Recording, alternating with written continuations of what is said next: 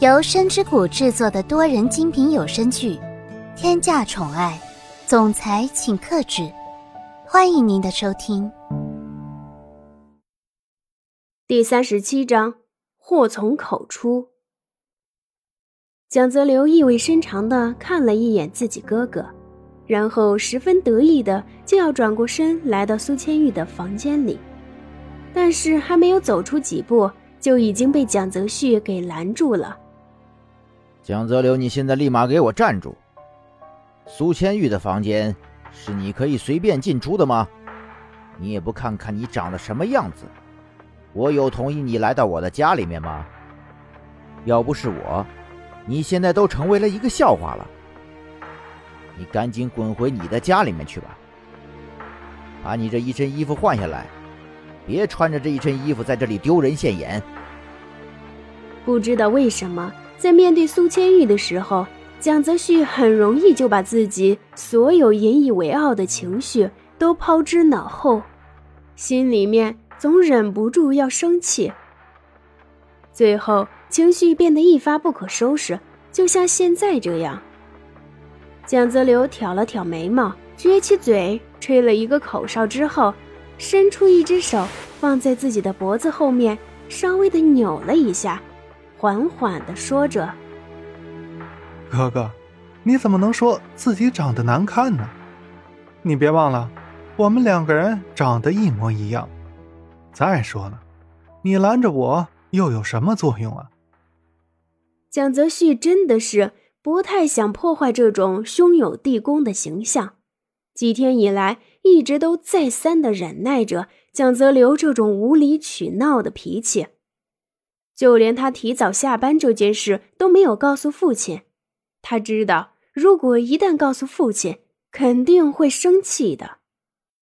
江泽流，不管你现在到底心里面抱的是什么样子的想法，但是千万不要去惹一个你不应该惹的人。你身边有那么多的美女，你根本就不缺苏千玉这个人。那你现在这样做，到底是什么意思？蒋泽旭心里面十分的清楚，如果自己再这个样子下去的话，在接下来和蒋泽流的对抗当中，很有可能是会吃亏的。蒋泽流现在可以十分轻松的就将蒋泽旭给弄生气，说明蒋泽流已经十分清楚他的弱点了。不过，蒋泽旭现在所说的每一句话也是没有任何错误的。蒋泽流身为蒋家的二少爷，可以说是身边美女环绕，根本就不缺苏千玉这样的女人。但是谁让苏千玉是自己哥哥的女人呢？就算没有兴趣，蒋泽流还是会勉强自己的。哥哥，你这个样子说话就是真的不对了。再怎么说，我们两个人可是亲兄弟，你喜欢一个人，难道？我这里就没有感觉吗？有时候，兄弟之间的感觉真的是不能够不相信。唉，也没有办法，谁让你也喜欢苏千玉呢？再说了，我追她跟你也没有什么关系啊。蒋泽流可是将所有的责任全部推在了蒋泽旭的身上，这个样子怎么看都不像是自己做出来的事情。蒋泽旭听到这样的话，肯定是要反驳的。但就在这个时候，苏千玉的房门突然发出了声音，两个人全部停下了争吵，看着苏千玉。苏千玉原本还在睡梦中，但是没有想到外面的声音那么的嘈杂，终于是把一个沉睡的人叫醒了。更何况苏千玉还是有起床气的人，被别人吵醒之后。肯定不会有什么好脾气的。他稍微有一点懵懂的看着天花板，脑袋里面也十分混乱。一阵阵嘈杂的声音让自己根本就不能忽视，真的是让人十分痛苦呀。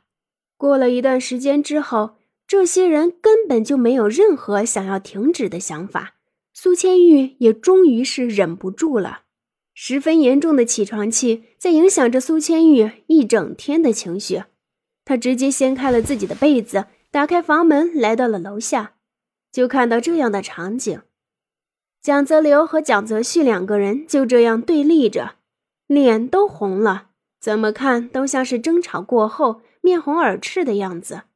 苏千羽心里面有一点不耐烦，毕竟这两个人这几天可是一直在争吵的，而且每一次都还会在自己的面前争吵。头几次还没有关系，但是时间一多，肯定会感到厌烦的。苏千玉现在这样的情绪，不知道为什么看见这两个人待在一起，就更心烦意乱了。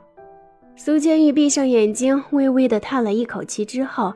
才缓缓的说着：“你看看你们，这几天已经不知道吵了多少次了。如果你们真的很闲的话，还不如回公司去上班，总比待在这里好呀。你们该干嘛就干嘛，别在这碍眼。”蒋泽旭现在已经被蒋泽流激怒了，除了生气还是生气。之前那一身骄傲，现在也全部都回归到了自己的身上。苏千玉，你现在别忘了，你待在哪里？这里再怎么说是我的家里面，我想让谁来，想让谁离开，都是我的事情，跟你有什么关系？你给我老老实实待在一边，什么话都别说。我们的事情，我们自己解决。话说出来的那一瞬间，三个人都是震惊了，就没有想到这样的话会从蒋泽旭的嘴巴里面说出来。比其余两个人更加震惊的是蒋泽旭，说完之后就愣住了，因为他心里面真的十分清楚，这样的话肯定是会惹怒苏千羽的。此时此刻，蒋泽旭的心情也是十分难受。我刚才到底说出了一种什么样子的话？以后在情绪不稳定的时候，还是不要说话了。我什么时候变成现在这个样子，这么容易就生气了？我以前明明就不是这个样子的。本集已播讲完毕，感谢您的收听，期待您的评论、点赞和分享哦。